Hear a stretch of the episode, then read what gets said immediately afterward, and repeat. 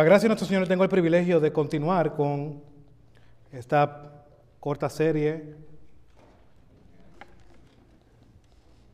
que tiene por título Recobrando la masculinidad y feminidad bíblica. Esta es la segunda parte. Estaremos leyendo Génesis capítulo 2, versículo 15. Génesis capítulo 2, versículo 15. En este caso la voy a leer y creo que la añadí aquí de la nueva Biblia de las Américas. Entiendo que dentro de este pasaje ha sido la mejor traducción. Génesis capítulo 2, versículo 15 dice la palabra de nuestro Señor y luego que leamos la escritura oraremos a nuestro Dios para que nos guíe por medio de la obra de su Espíritu Santo a la verdad. El Señor Dios tomó al hombre y lo puso en el huerto del Edén para que lo cultivara y lo cuidara. El Señor ayude a cada uno de nosotros que estamos aquí hoy, y más a los hombres, a entender nuestro llamado, el llamado que tú nos has dado, Señor, y que ahora en Cristo estás restaurando. Ayúdanos, Señor. Padre, te lo pedimos. No podemos sin ti. Necesitamos continuamente de tu gracia y de tu misericordia para con nosotros. Necesitamos mujeres, ayudas idóneas que escuchen este sermón también, para que puedan ayudar a sus esposos a que cumplan no con lo que, ellos, lo que ellas esperan de él, sino con lo que Dios ha llamado al hombre ser. Ayúdanos, Señor, y ayuda a las mujeres de nuestra iglesia. Te lo pedimos, te lo rogamos en el nombre de tu amado Jesús. Amén. Y amén. Pueden sentarse, mis hermanos. La pregunta que comienzo en el día de hoy es, ¿qué es el hombre? ¿Qué es el hombre? Primero cabe mencionar lo que el hombre no es. Y lamentablemente dentro de las iglesias la influencia cultural se ha adentrado grandemente. Por lo tanto, lo que el hombre no es, es lo que la sociedad estipula que debe ser. Por lo tanto, nuestro modelo no viene de lo que el mundo dicta o de lo que el mundo entiende que el hombre debe de ser. No. Y eso podemos ver la influencia cultural, ¿verdad? Pero también cabe mencionar que muchos tienen una entendimiento, tienen un entendimiento de lo que el hombre es según lo que han visto. Pues déjame decirte algo. Si lo que, si lo que, va, si lo que vas a escuchar hoy, tu padre no lo fue, pues tampoco tu padre es el modelo de lo que un hombre debe de ser. nuestros padres son hombres falibles, por lo tanto, nuestro modelo no viene de hombres a los cuales seguimos, aunque hay un sentido de que debemos observar. Pero si tuviste un mal ejemplo, no podemos poner aquí nuestro ámbito emocional y decir, bueno, es que yo no puedo entender lo que un hombre es porque mi padre no fue bueno conmigo. Y podemos entender eso claramente, hermano. Te podemos abrazar en Cristo y decir, wow, qué pena nos da, pero ahora tú eres un creyente y Cristo está haciendo una obra en ti. Por lo tanto, Él ha determinado lo que el hombre debe de ser. Por lo tanto, el hombre no es una construcción social. El hombre no es lo que vemos en las series de Netflix. El hombre no es lo que vemos en las películas. Esta persona que no sabe nada nunca, que siempre necesita la ayuda de su mujer para hacerlo todo, que es torpe, que no conoce. Eso no es lo que Dios habla sobre el hombre. Y tampoco el hombre y lo que pensamos acerca del hombre o de ser hombre no tiene que ver con nuestra experiencia. Aclarando estos dos puntos, como inicio, introducción, quiero que vayamos a Génesis capítulo 2, versículos 7 al 8, porque ahí nos menciona qué es el hombre.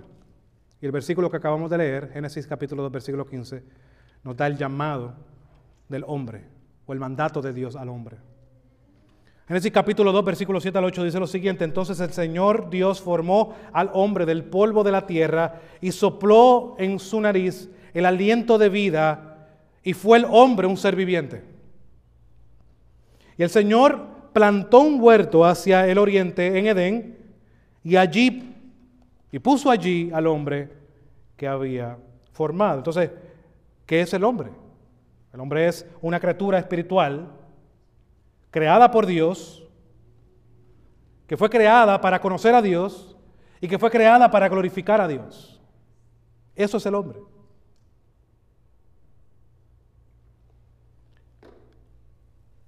Ahora, el hombre está puesto, como vemos en este pasaje, por Dios en el huerto del Edén que Él creó.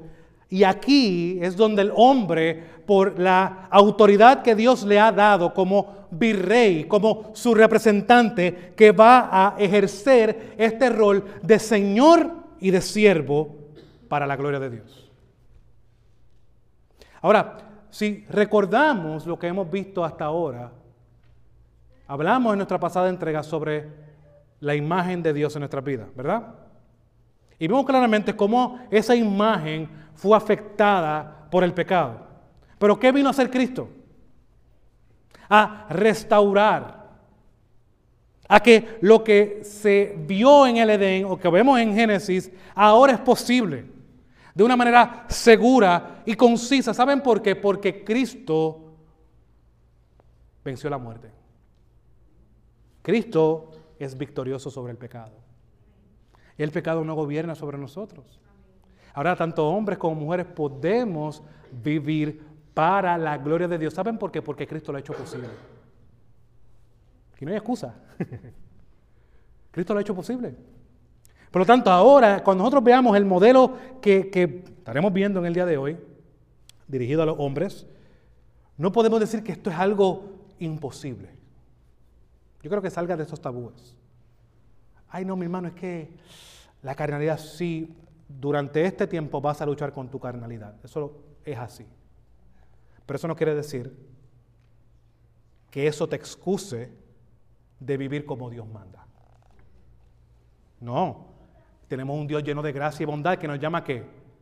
Al que el corazón que es contrito y humillado, Él no echa afuera. ¿Tienes lucha con el pecado? Ven a Cristo. ¿Tienes lucha con ser un hombre bíblico?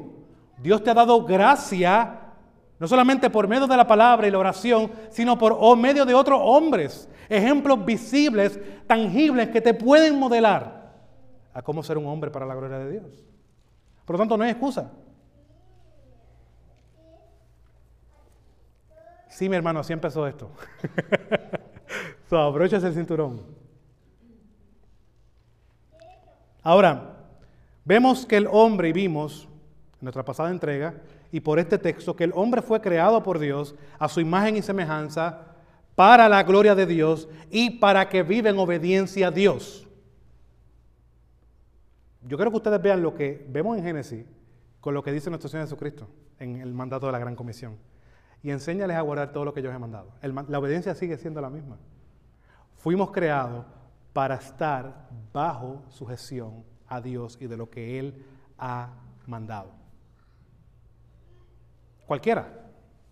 Eso vimos claramente que esto no es solamente para cristianos, es el estándar de Dios. Y por eso el mundo va a ser juzgado. Pero nosotros como creyentes ahora tenemos el Espíritu Santo que mora en nosotros, que ahora nos hace posible todo esto que veremos en el día de hoy. Por lo tanto, la pregunta que hay aquí es cómo obedecemos a Dios. Y, vamos a ir a nuestro texto Génesis capítulo 2, versículo 15, porque Génesis capítulo 2, versículo 15 nos muestran el mandato divino. Lo que Dios quiere que el hombre sea. Luego estaremos viendo en nuestra próxima entrega cuando vuelva de, de mi viaje de trabajo, estaremos viendo el hombre como sacerdote en el hogar. O sea, que el hombre, hombre, prepárese que no hemos terminado. Esta es la antesala. Este es el aperitivo para el plato fuerte. Porque vamos a hablar de cosas más prácticas. Ahora, dice Génesis capítulo 2, versículo 15, el Señor tomó, yo creo que ustedes vean la iniciativa aquí, es Dios el que lo hace. El Señor tomó al hombre y lo puso en el huerto del Edén. El Señor tomó al hombre y lo puso en el lugar que Él creó. Y Adán está viendo todo esto, diciendo, wow, yo soy una criatura, Él es Dios, yo le debo a Él gloria y alabanza como criatura. Y todo lo que vamos a ver ahora lo debo hacer con esa mentalidad. Dios es mi creador. Y ahora en Cristo podemos verlo de esta manera. Dios es mi creador, Él es mi Dios. Y por lo tanto es un privilegio servirle, como veremos hoy. Entonces, ¿para qué Dios puso a Adán en el Edén? Adán no puso, o Dios no puso a Adán en el Edén para que no hiciera nada. Lo puso en el Edén para que lo cultivara y lo cuidara. Ahora, ¿cómo obedecemos a Dios? Lo primero que vemos es que Dios hace un llamado, un mandato a trabajar. Cultivar es trabajar. La palabra en el Antiguo Testamento puede aparecer como un verbo, como un sustantivo. Como verbos casi siempre significa, y creo que vean esta palabra lo que implica, trabajar, servir, labrar, cultivar o realizar actos de adoración.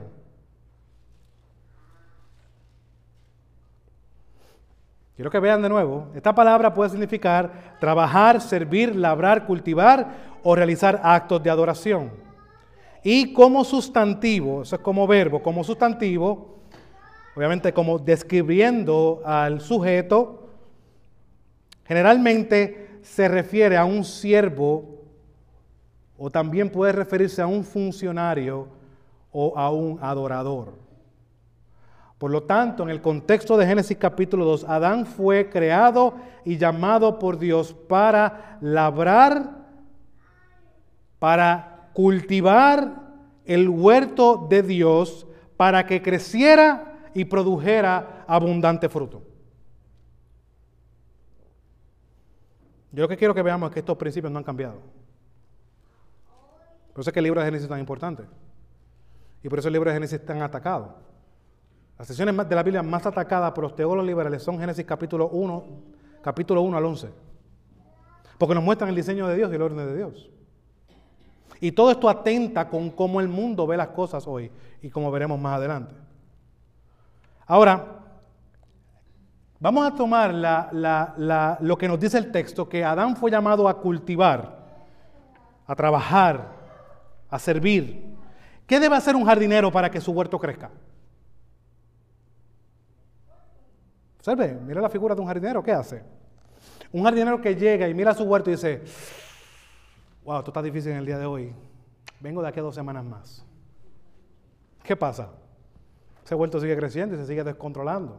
Entonces, el llamado eh, del jardinero que tiene un huerto a cargo es cuidar a su huerto. Él planta semillas, él poda ramas, él excava, saca la hierba mala, él fertiliza. Su trabajo tiene la finalidad y es que las plantas y los árboles sean hermosos y luzcan frondosos y fuertes, estén saludables. Y según este texto, este tipo de trabajo describe uno de los pilares del llamado del hombre. Ahora, algo que ya ustedes deben saber, pero lo voy a aclarar como quiera, es que esto no está apuntando a que todo creyente debe ser un jardinero. Si ahí si eso fuera así, de los pescadores yo soy el primero, porque a mí no me gusta bregar con el jardín de mi casa. Tengo una persona que va a casa y poda ¿verdad? Mi, jardín. Por lo tanto, no está apuntando a que el hombre sea un jardinero literalmente, pero sí estamos llamados por Dios a cultivar cualquier campo en el cual Dios nos haya puesto y en cualquier campo que Dios nos haya dado. ¿Qué quiere decir esto? Hermanos, los hombres deben de ser plantadores, constructores, cultivadores, en general, edificadores. Por lo tanto, un hombre fiel, a los ojos de Dios, un hombre fiel es uno que se ha dedicado a cultivar, a construir y a producir. Y eso lo puede ver en las parábolas claramente de nuestro Señor Jesús. Y le voy a dar una, por ejemplo, la parábola de los talentos. ¿Cuál es a la persona, al hombre que se exalta? ¿Al que no trabajó? ¿Se exalta al que qué? Al que trabajó. Porque Jesús, al ser Dios, tiene este modelo en mente, las cosas no han cambiado. El llamado del hombre es a trabajar.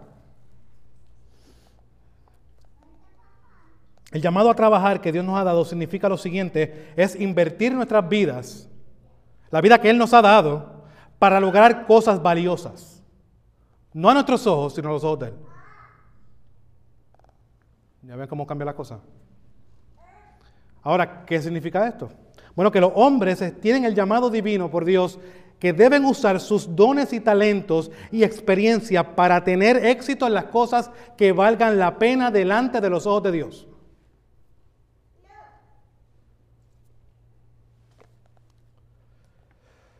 Ahora, la pregunta que cae aquí.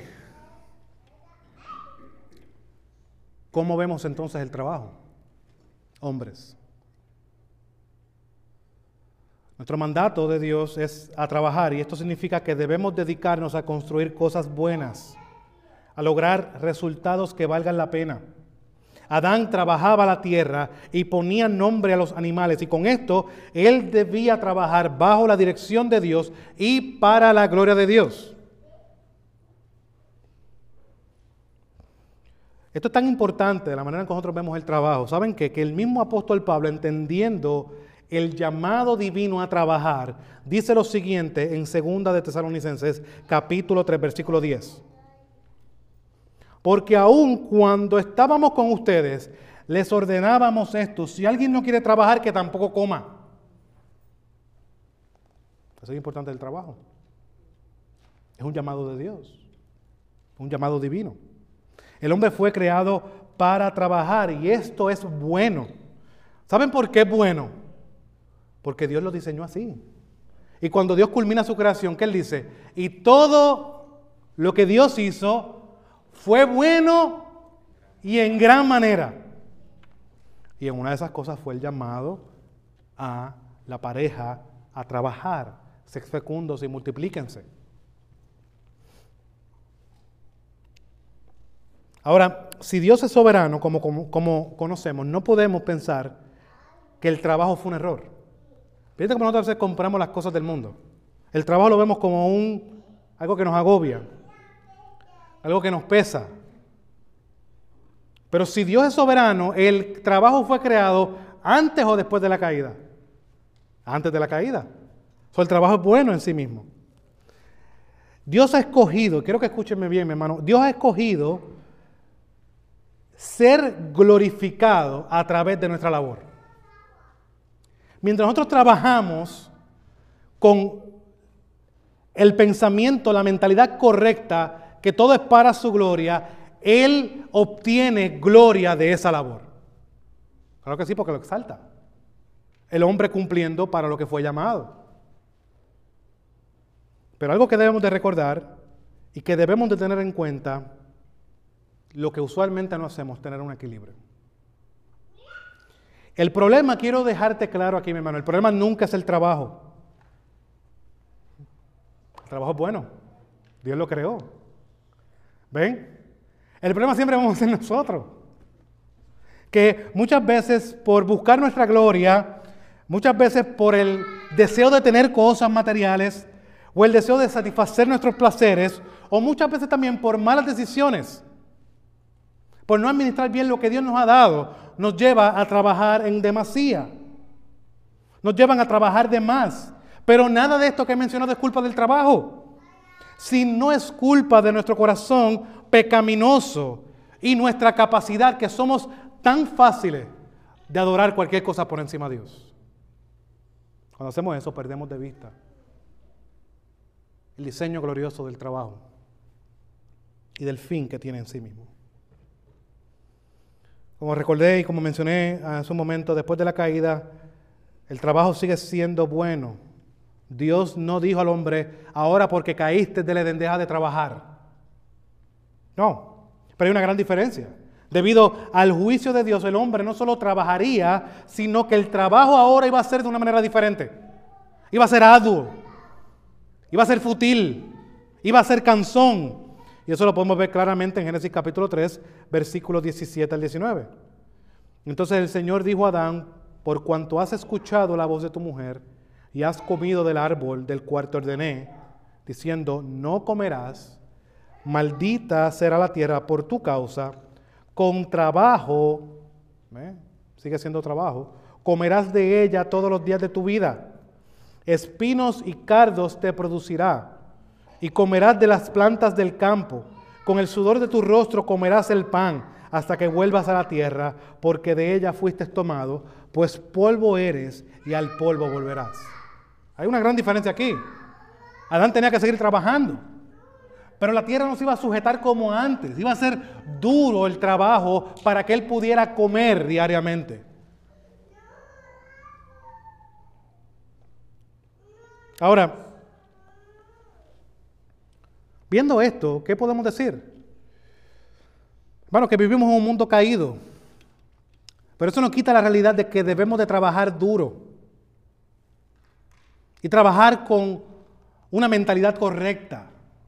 Somos hijos de Dios. Cuando la imagen de Cristo está siendo restaurada por medio del Espíritu Santo. Ahora el trabajo mío no es para únicamente tomar un cheque, aunque sí, tenemos que pagar nuestras deudas, pero el fin de nuestro trabajo es que Dios sea exaltado. Mira lo que dice el Proverbios capítulo 10, versículo 4. Y este lo leo de la nueva traducción viviente porque entiendo que lo traduce de una manera mucho más clara. Proverbios 10, capítulo 4 dice lo siguiente, los perezosos pronto se empobrecen. Los que se esfuerzan en su trabajo se hacen ricos. ¿Qué está hablando el proverbio aquí? Bueno, es una realidad de que trabaja duro, obtiene resultados. El que es vago no va a tener resultados. Ahora, el trabajar duro no significa que vamos a dejarlo todo por el trabajo. Ese es el problema de nosotros. No tenemos un balance porque nos vamos de lo que es importante. Nuestro llamado es a vivir para la gloria de Dios. Por lo tanto, hay que tener unas prioridades en nuestra mente. Y el trabajo no es un fin en sí mismo. El trabajo es un medio que Dios utiliza para traer gloria a su nombre. ¿Ven? Las cosas comienzan a cambiar. Por lo tanto, tú no es que dejes el pellejo en tu trabajo. Debe haber un balance. ¿Por qué? Porque el fin no es el trabajo, mi hermano. El fin de nosotros es agradar a Dios. Y por eso es que Pablo exhorta a hacer lo siguiente, incluso en las cosas más cotidianas de la vida. Colosenses capítulo 3, versículo 17 dice lo siguiente. Y todo lo que hagan, todo lo que hagan de palabra o de hecho, hacerlo todo en el nombre del Señor Jesús, dando gracias por medio de Él a Dios el Padre. Hagan todo para la gloria de Dios. Ya sea que coman, ya sea que beban, háganlo todo para que Dios sea exaltado.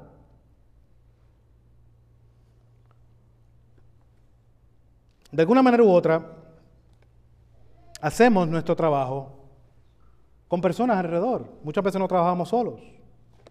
Algunos somos empleados que nos debemos a nuestros jefes.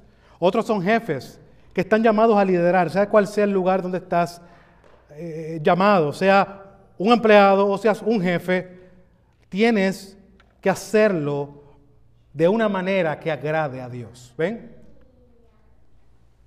Entonces se trata de nosotros. Siempre se ha tratado de Dios. Dice Richard Phillips sobre esto. Esto implica trabajar con motivaciones bíblicas. Esto implica, quiero que entiendan esto, esto implica trabajar con motivaciones bíblicas y una actitud de santidad. El creyente debe buscar diligentemente la excelencia y en todo momento procurando amar a los demás como nos amamos a nosotros mismos. En Cristo podemos hacer eso.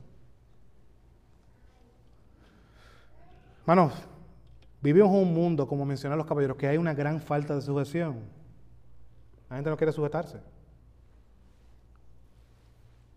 se ve claramente en cómo las personas hablan de las autoridades, cómo hablan de los, los policías, cómo hablan de sus gobernantes. Hay, una- hay un gran problema de lidera- de liderazgo, pero hay un gran problema de falta de sujeción. Pero nosotros como creyentes no vivimos como el mundo vive. Estamos en el mundo, pero el mundo no debe influenciar en nosotros. Y lo que la Biblia estipula y dice es lo que debe gobernar nuestra mente. Es lo que dice Phillips en esto. Debemos de trabajar con motivaciones bíblicas. Mira lo que dice Pablo a los creyentes en Colosas. Colosenses capítulo 3, versículo 22 al 24. Colosenses capítulo 3, versículo 22 al 24. Siervos obedezcan en todo a sus amos en la tierra, no para ser vistos como los que quieren agradar a los hombres, sino con sinceridad de corazón temiendo al Señor. Todo lo que hagan, háganlo de corazón como para el Señor y no para los hombres, sabiendo que del Señor recibirán la recompensa de la herencia. Y quiero que lea esa última parte. Es a Cristo el Señor. Yo, yo creo que ustedes vean la intencionalidad de Pablo de decir esto. Este es el ungido Cristo, el Mesías, eso es lo que está apuntando, uno de los oficios de Jesús como Salvador, pero no solamente Él es tu Salvador, sino este que te salvó también es tu Señor, el curios de tu vida. Y es a Él al que, a quien tú le debes obediencia y fidelidad en primera instancia. Por lo tanto, nuestra motivación bíblica para trabajar es que, que Cristo es nuestro Señor y Salvador.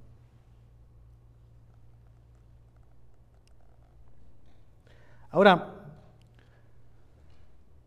¿qué podemos extraer de esto de una manera práctica, mi hermano que me escucha? Que trabaja al igual que yo. Debes recordar que debes trabajar para la gloria de Dios. No hay otro norte. No hay otra cosa más importante. No es la promoción lo que estamos buscando. Eso no quiere decir que si te promueven es malo y es diabólico. No, porque el que trabaja bien tiene derecho a ganar más dinero. Pero nuestro fin, nuestro norte es trabajar para que Dios sea exaltado, trabajar con las motivaciones bíblicas. ¿Saben por qué, hermano que me escucha hoy? Porque tú eres una nueva criatura en Cristo, creado para andar en las buenas obras que Dios preparó de antemano. Y una de esas obras es trabajar para su gloria. Trabaja para la gloria de Dios. Trabaja fuerte.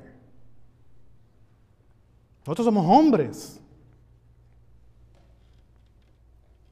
Trabaja fuerte.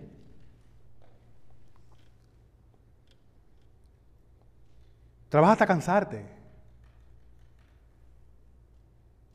Me molesta mucho cuando yo veo muchas veces las esposas trabajando más que los esposos. Eso no es el diseño de Dios. Trabaja fuerte.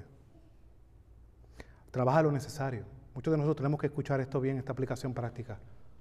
Nosotros estamos llamados a trabajar fuerte, a trabajar para la gloria de Dios, pero a trabajar lo necesario. Tu trabajo no puede consumirte tu tiempo con Dios. Tu trabajo no puede consumirte tu tiempo con la familia. ¿Sabes por qué? Porque estás pecando. Tu trabajo se está convirtiendo en un ídolo.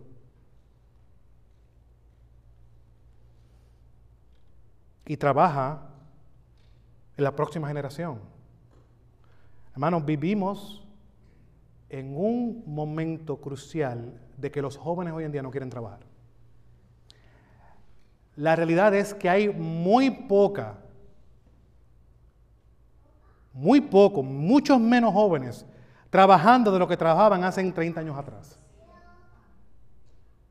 ¿Saben por qué está pasando eso? Porque nosotros nos hemos dedicado como padres a enseñarle a nuestros hijos con la mentalidad cultural, voy a darle a mi hijo lo que yo nunca tuve. Eso no es nuestro llamado. Nuestro llamado es enseñar a nuestros hijos a que cumplan con el mandato divino de Dios y es a trabajar. No podemos criar a nuestros hijos con pena. No podemos criar a nuestros hijos con pena. Nuestros hijos no son nuestros.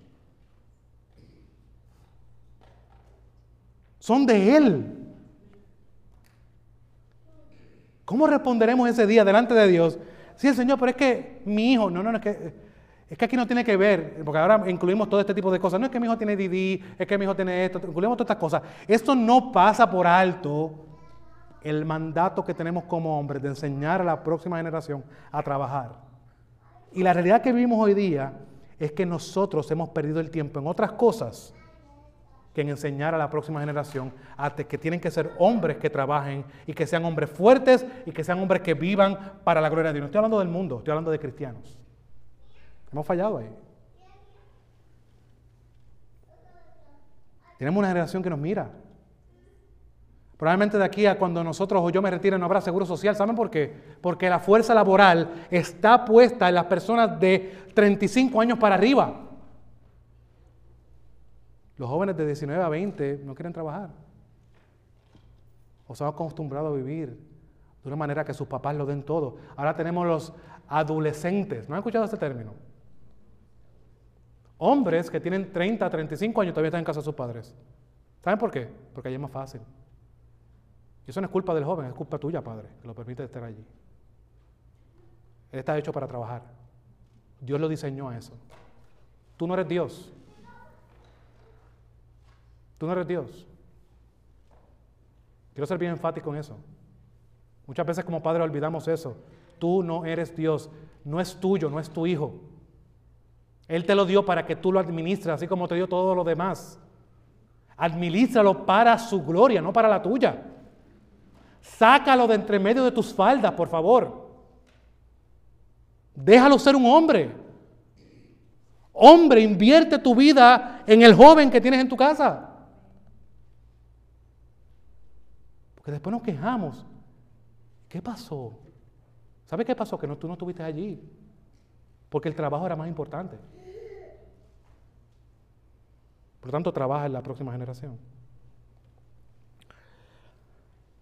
Creo que habiendo visto esto, debemos de redimir la imagen que tenemos del trabajo.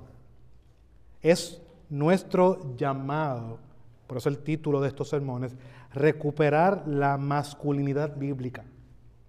El trabajo no es algo malo, el trabajo fue diseñado por Dios para que le traiga gloria a su nombre y extienda y cumpla con los propósitos de Él. Y por lo tanto, es algo bueno. Y estamos llamados a trabajar para la gloria de Dios y el beneficio de los que nos rodean. Porque mientras tú trabajas creyente para la gloria de Dios, la sociedad se beneficia.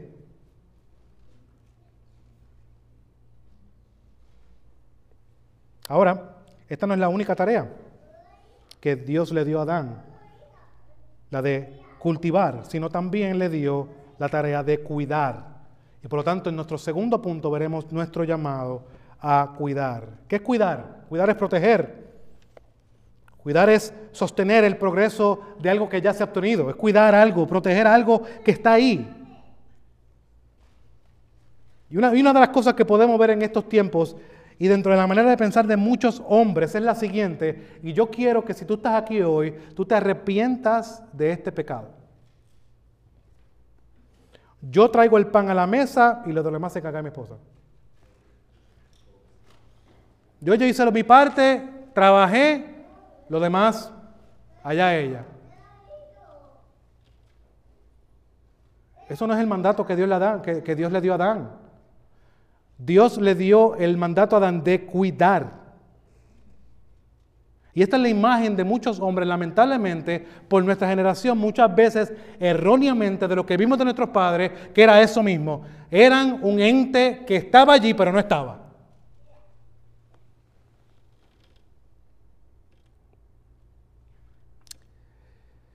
Hermano, le dije que se tenía que poner cinturón. Por lo tanto, la imagen de liderazgo que muchos tienen es una imagen incompleta, porque son buenos empleados, pero no cuidan su hogar. Hombres que tienen una buena ética de trabajo, están allí puntuales, están allí, se sujetan a su jefe, pero cuando vemos en su hogar están ausentes. Y esto implica, mi hermano, que no estamos cumpliendo con nuestro llamado. Por lo tanto, hay un problema grande de liderazgo en el mundo. Y eso lo podemos ver claramente comenzando por nuestros gobernantes. Tenemos gobernantes ahora que tratan de, que, de aludir a, a, a las personas. Eh, Ay, tú quieres casarte con otro hombre, pues vamos a legalizarte eso para que estés feliz. Ay, tú quieres estar todo el día eh, en, en, una mente, en otro mundo, pues vamos a legalizarte la marihuana. Y vamos a legalizarte esto, y vamos a legalizar. Porque entendemos que haciendo eso mantenemos las personas contentas. Lo mismo que hacían los romanos con el circo. Mátense ahí, que eso es lo que la gente quiere, ver sangre corriendo. Entonces tenemos una imagen mal del liderazgo. Y por eso debemos de recuperar. No solamente esta imagen está en los gobiernos, sino también en los hogares. ¿No se acuerdan las estadísticas que leí? La mayoría de las cosas graves que vemos sucediendo hoy día en nuestro país, es más, no voy a decirle nada, en nuestro patio, son porque el hombre ha abandonado su rol. Suicidio en los jóvenes, hombres que no terminan la secundaria, hombres que salen más propensos a violar, salen por no tener una figura que no obedeció el mandato de Dios de cuidar.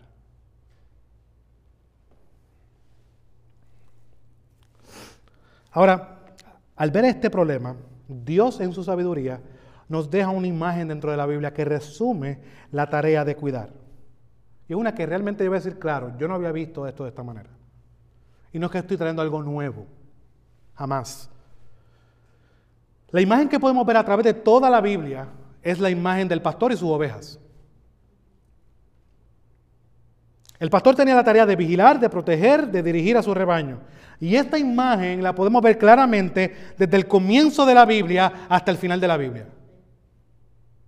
Adán tenía dominio de los animales, por lo cual era un pastor, cuidaba. Y dentro de sus dos hijos, uno que hizo, cuidó un rebaño. Y este fue el que le dio la adoración correcta a Dios. Era un pastor de ovejas, como vemos, en, aunque no vamos a ir allá, lo puede apuntar Génesis capítulo 4, versículo 2. Abraham, Isaac y Jacob fueron pastores de ganado. Moisés apacentó el rebaño de su suegro Jetro antes de ser llamado a liderar el pueblo de Israel. Y yo quiero que ustedes vean cómo la imagen del pastor, del pastorear las ovejas de su suegro, influenció en cómo Dios guía a su pueblo. Que mira la, ilustración que, que, él utiliza. Números capítulo 27, versículo 16 al 17, dice lo siguiente. Cuando ya había la necesidad de poner a uno que fuera el suplente de Moisés, Moisés ora lo siguiente. Números capítulo 27, versículo 16 al 17. Ponga el Señor Dios de los espíritus de toda carne un hombre sobre la congregación de Israel, que salga entre que salga y entre delante de ellos y que los haga salir y entrar a fin de que la congregación del Señor no sea como ovejas que no tienen pastor. Pero además de esto, como si esto fuera poco, y acuérdense que, que, dije que esto se ve a través de toda la Biblia, el líder ideal del Antiguo Testamento fue David. Y miren lo que dice el Salmo 78 sobre David. Salmo 78, versículo 72. Y él los pastoreó según la integridad de su corazón y los guió con la destreza de tus manos. Siempre esta comparación del liderazgo fiel con un pastor y sus ovejas. Y como si esto fuera poco, alguien superior a David, superior a Moisés, continuó con esta imagen. Y es nuestro Señor y Salvador Jesucristo, que escoge esta imagen del pastor y sus ovejas para representar su señorío, su servicio a ellas. Entonces, podemos ver aquí que toda la Biblia nos muestra este modelo de Dios, del señorío servicial, es el pastor que lidera su rebaño. Ahora quiero mencionar cosas prácticas que el pastor líder provee. Lo primero que podemos ver es que el pastor guía. Y eso es de lo que nos habla David en el Salmo número 23, que le causaba gozo y alegría de Dios. Miren lo que dice. ¿Y cómo comienza el Salmo? El Señor es mi pastor y nada me faltará, ¿verdad? Versículo 2. En lugares de verdes pastos me hace descansar. Junto a aguas de reposo me conduce. Él restaura mi alma, me guía por sendos de justicia por amor a su nombre. Ahora lo que podemos aplicar de aquí es que el pastor, como David lo ve, no llega a lugares de verdes pastos por casualidad,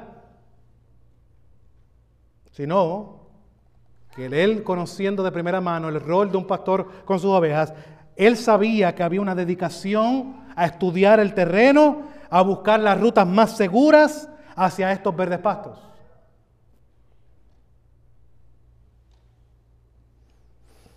En el durante de esta travesía, el pastor no solamente ofrece guía, sino también que motiva a las ovejas a continuar firmes en la marcha. Y muchas veces estas ovejas también deben de ser disciplinadas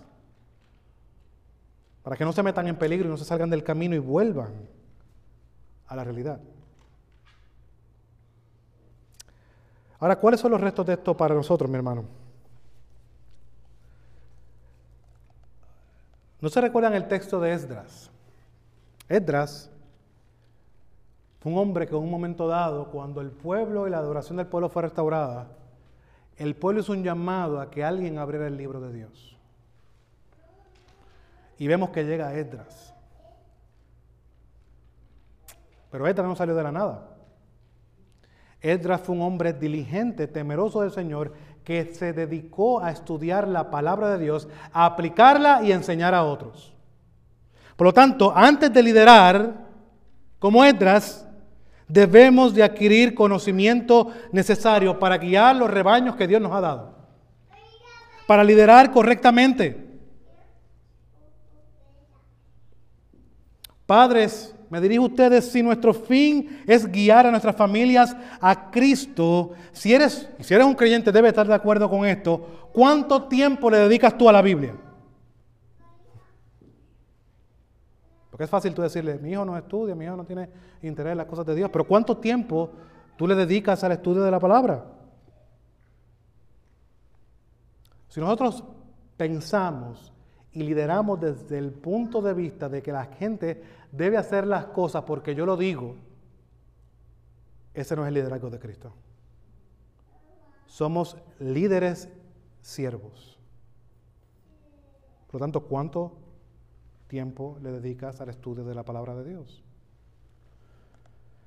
Como puse mis notas aquí y lo traigo, no debe haber alguien más interesado que tú por el bienestar de tu familia y tus hijos.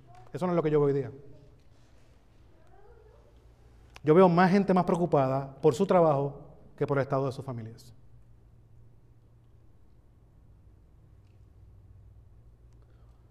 Si queremos que nuestras familias asistan a la iglesia, no debe haber alguien más interesado que tú en asistir y tener vida de iglesia.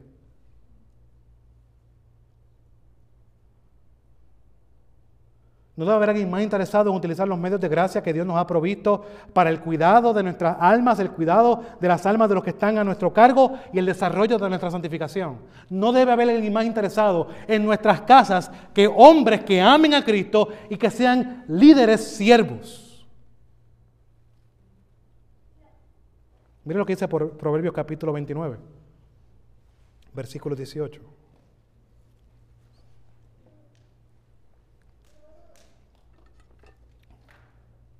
Proverbios capítulo 29, versículo 18, donde no hay visión, el pueblo se desenfrena. Muchos de los hogares están desenfrenados hoy porque no hay dirección. Y esa dirección no sale de tu esposa, sale de ti, hombre que me escuchas. Sale de mí. Nosotros somos los que damos dirección a nuestros hogares. Hermanos, debemos despertar. Yo creo que esto, es, como dice el americano, esto es un wake-up call. Esto es un llamado a despertar. Despiértate, durmiente. Y entender que no le toca a otro. Muchas veces hemos comprado la influencia de que, bueno, que el gobierno, no, no, no, es a ti. Tú le vas a rendir cuentas a Dios por lo que están en tu casa. No el gobierno, por más malo que sea. Y mujer que me escuchas, si tu marido está fallando en alguna de estas áreas, y no vamos a entrar en su caso todavía, es porque tú no estás haciendo una ayuda idónea. Por si acaso están, que bueno, le están dando duro a mi esposo hoy. Ahora es que, no, no, no, si tu esposo está fallando en esto, tú no estás haciendo una ayuda idónea. Porque también Dios te dio un rol y un llamado a ti. Solamente el pastor cuida. Como vimos, el pastor, perdón, es guía, sino también el pastor protege. Miren lo que dice Salmo 23, versículo 4. Aunque pase por el valle de sombra de muerte, no temeré mal alguno, porque tú estás conmigo. Tu vara y tu callado me infunden aliento. Esto nos debe recordar que el liderazgo es personal y es intencional. Nosotros no somos entes que estamos separados, que delegamos. No, no, no. Nosotros somos entes que estamos involucrados. Una de las cosas que a mí me impactó fue cuando nosotros comenzamos a llevar, y esto no es para gloriarme a mí, me impactó por lo que dijo la persona, no sé si mi esposa se acuerda. Es la realidad de que cuando la persona que nos estaba entrevistando nos comenzó a hacer preguntas, mi esposa y yo contestábamos lo mismo. Y ella, eso le impresionó. Como que, oye, tú, estás bien involucrado. ¿Quién más debe estar involucrado? El vecino. Aunque no perfectamente, y yo no cumplo todos estos méritos perfectamente, mi hermano, pero debe haber un deseo innato de nosotros estar intrínsecamente involucrados en lo que sucede en nuestros hogares. Nosotros no podemos ser entes ausentes que llegan a las 7 de la noche, 10 de la noche a su casa. Ah, vamos a comer, a dormir, que mañana hay que hacer lo mismo. No, mi hermano, si esa es tu actitud, por favor arrepiéntete de eso. Una de las cosas que yo me memoricé y me clavé en mi mente es que cuando tú llegas de tu trabajo a tu casa, ahí es donde comienza tu verdadero trabajo. No podemos relegar lo que nos toca a nosotros.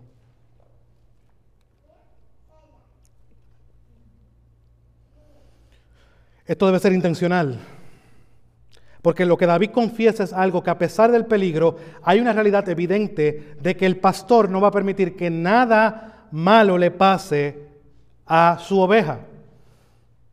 Hay una sensación de bienestar. Pero esta imagen del pastor incluye símbolos que muestran su autoridad. Esto no es un pastor solamente que está, no, no, no, él tiene autoridad sobre la oveja. Él la cuida y la protege. ¿Y sabe lo que usa? El la vara y el callado. Tu vara y tu callado infundirán aliento. El callado era, era un palo, si podemos llamarlo de esa manera, con una punta curviada que tenía como propósito traer a las ovejas descarriadas de vuelta al camino seguro para que no se lastimaran. Tenía un sentido de proteger. Y la vara era un arma corta que tenía el pastor, pero era contundente, podía pues matar a alguien y esto utilizaba para ahuyentar a los depredadores agresivos. Estás protegiendo tu hogar. Estás involucrado en lo que ven tus hijos. Estás involucrado en lo que escuchan tus hijos. Antes de eso, estás guardando lo que escuchas tú y lo que ves tú. No, podemos trabajar con la paja del ojo ajeno cuando estamos bregando con la vida de nosotros. También vemos que el pastor cuida. ¿Cómo cuida el pastor? Bueno, proveyendo.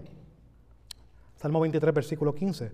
Tú preparas mesa delante de mí en presencia de mis enemigos. Provisión.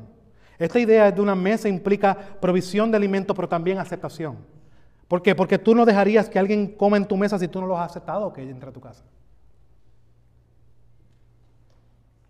Debemos dejar saber a los que Dios ha puesto bajo nuestro cuidado y que estos estén conscientes de que son, no solamente están en nuestra mesa, pero no estoy en la mesa porque no tengo más remedio que cuidarte. Nunca, nunca su papá le dijo algo así. No, tengo más remedio, te tuve que tener, no te pude echar por, pude echar por inodoro. No es así. Debe ser un deleite para nosotros proveer para nuestra familia. Estamos cumpliendo con el llamado de Dios.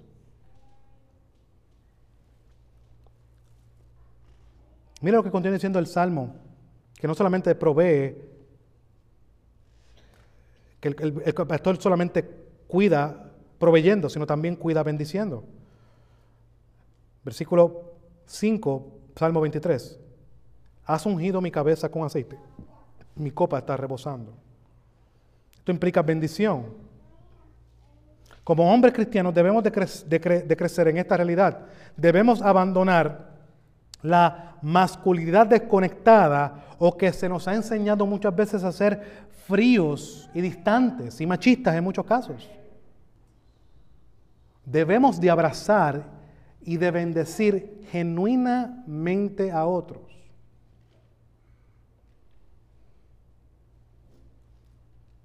No solamente esto, sino también da un sentido de pertenencia. Salmo 23, y lo voy a buscar aquí porque se olvidó ponerlo en mis notas. Salmo 23, versículo 6. Mire lo que dice esta sección del pasaje.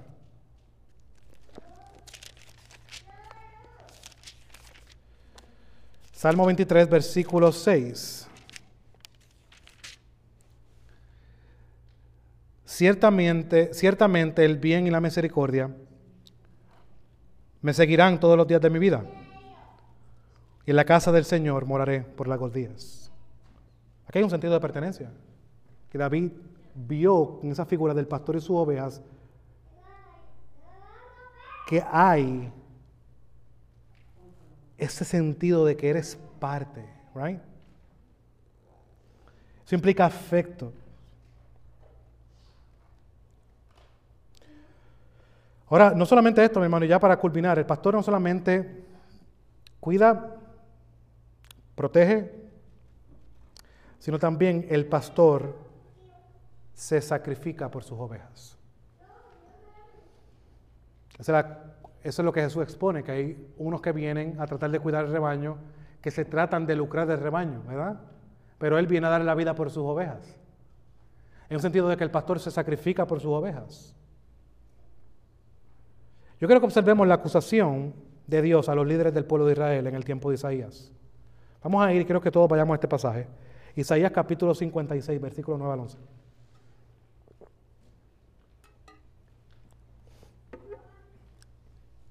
Isaías anuncia que el juicio de Dios se iba a ver reflejado en el destierro del pueblo hacia Babilonia. Pero miren la causa de ese destierro. Miren la causa del juicio de Dios. Isaías capítulo 56, versículos 9 al 11. Dice la palabra de nuestro Señor, todas las bestias del campo, todas las bestias del bosque vengan a comer. Los centinelas de Israel son ciegos, ninguno sabe nada. Todos son perros mudos que no pueden ladrar, soñadores acostados, amigos de dormir. Y los perros son voraces, no se sacian. Ellos son pastores que no saben entender. Todos se han apartado por su propio camino. Cada cual hasta el último busca su propia ganancia. ¿Cuál fue la causa del juicio de Dios para el pueblo? Líderes que abandonaron su rol.